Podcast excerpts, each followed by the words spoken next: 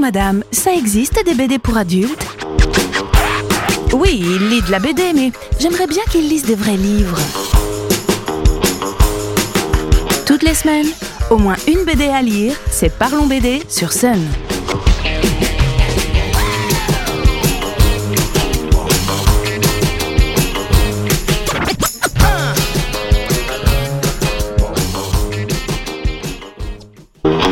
Salut les BD-philes. Aujourd'hui, place à un peu de comics. Récemment, on a eu la sortie de deux petits coups de cœur chez Urban, Lonely City et The Nice House on the Lake. Chose assez rare en comics, et en franco-belge aussi d'ailleurs. Le premier titre est réalisé par un seul et même auteur, Cliff Chiang. Ce diplômé d'Harvard en littérature anglaise et art visuel s'est illustré auparavant en tant que dessinateur, notamment sur la super série Paper Girls, qui raconte l'histoire de quatre copines livreuses de journaux qui vont se réveiller un peu durement d'une grosse soirée Halloween et vont découvrir sur leur trajet des êtres un peu étranges et surtout pas très sympathiques. Publiée en France de 2016 à 2020, cette série en six tomes scénarisée par Brian K. Vaughan, un autre habitué des succès comics, commence doucement pour finir très vite à 100 à l'heure entre les machines temporaires, les éclairs chelous ou les créatures sans âge. Avec le one-shot Lonely City, Cliff Chiang affirme sa capacité à mener un récit de A à Z. Scénariste, dessinateur et coloriste, il s'attaque cette fois-ci à un personnage bien connu de l'univers d'ici, Selina Kyle, alias Catwoman.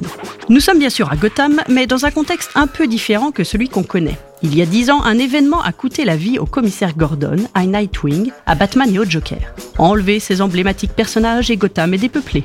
Enfin, pas tout à fait, car désormais c'est le maire Harvey Dent, toujours bien amoché mais qui n'a pas vrillé en volte-face, qui maîtrise la ville, notamment grâce à ses bad cops. Comme le grand prêtre du crime et ses faire-valoir justiciers de l'ombre et de la lumière ne sont plus, ça a mis un sérieux coup de mou au grand banditisme et les super-vilains sont méprisés et négligés. Selina Kyle, lors de la nuit du fou, où elle a tenu Batman dans ses bras alors qu'il poussait son dernier souffle, s'est fait coffrer et sort enfin de la minuscule piole qui lui a servi de chambre pendant 10 ans. Elle sent bien que même si elle est toujours pareille dans sa tête, c'est son corps qui a pris cher. Adieu son incroyable souplesse et vivacité, bonjour douleur et lenteur.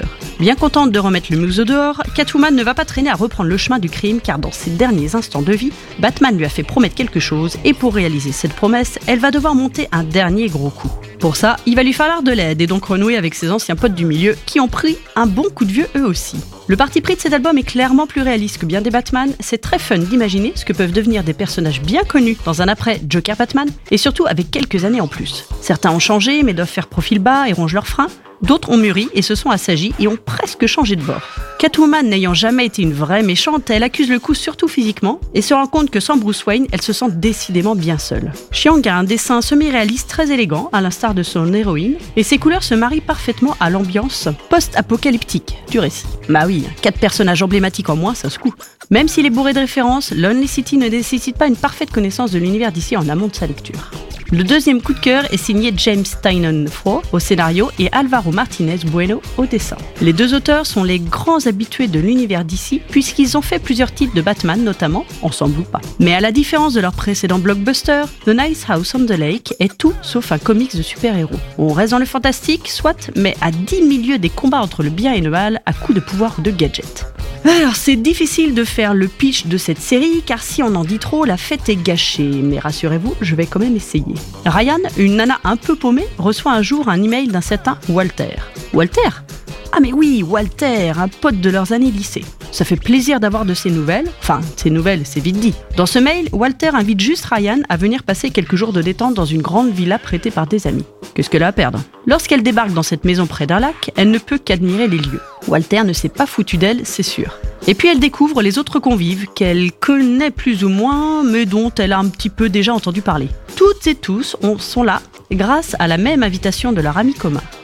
Mais ça veut dire quoi d'ailleurs ces surnoms et ces symboles attribués? Et ils ont tous l'ordre de s'éclater et de profiter de ce que le domaine peut leur offrir.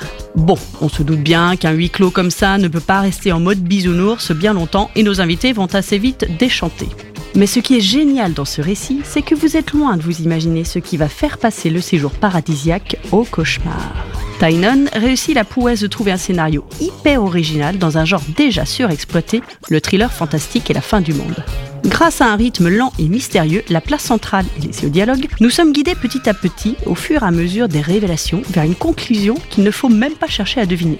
Pour le moment, deux tomes forment un premier cycle, il y a donc encore beaucoup de choses à découvrir et tant mieux. L'histoire est bourrée de détails, surtout sur les personnages qui ont tous leur importance car ils servent de point d'ancrage à la toile tissée par les auteurs. C'est beaucoup d'infos à absorber au départ, mais l'écriture est faite pour ne pas nous perdre, ainsi que le graphisme efficace de Martinez, sombre et réaliste juste comme il faut. L'utilisation régulière de flashbacks permet aussi de distiller les éléments indispensables et de faire des petites piqûres de rappel sur la relation entre les protagonistes, piliers essentiels du récit. Très belle découverte qui, mine de rien, peut plaire à un large public. Je vous laisse cogiter avec ces deux idées lecture et je vous souhaite une belle soirée sur Sun, évidemment. Parlons BD à réécouter en replay sur l'appli MySun.